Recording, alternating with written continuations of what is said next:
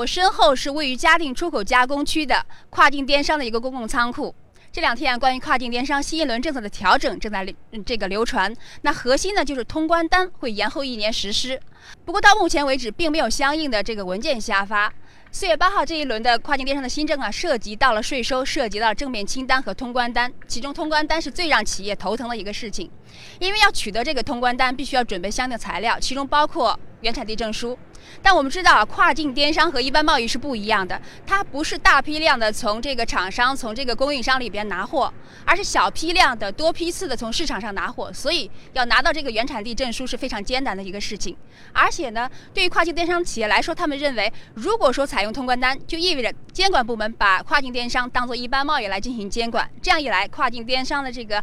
核心的优势可能就不复存在了，或者说，跨境电商的商业模式就可能需要重构了。所以这次通关单延后一年实施，对于跨境电商企业来讲，可以说是松了一口气。但是问题在于，一年时间很短，一年之后怎么办呢？河南保税物流中心总裁徐平就告诉我说啊，通关单肯定是要的，只不过呢，呃，不可能是一般贸易的通关单格式，而是跨境零售进出口的一个通关单的格式。能不能就是现在这个新政具体的几条内容，您能不能大呃具具体的跟我们确认一下？这个现在我也确认不了，因为他必须要正式通知文为准。因为正式通知文，这个是在本年当中的时候，各部委反馈要给一年内的这个期限。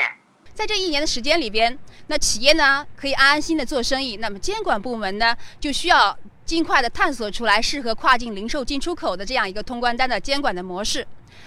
从我所了解的，很多企业也跟我反馈啊，如果要促进一个行业的健康的发展的话，那么给这个行业一个稳定的政策预期是非常重要的。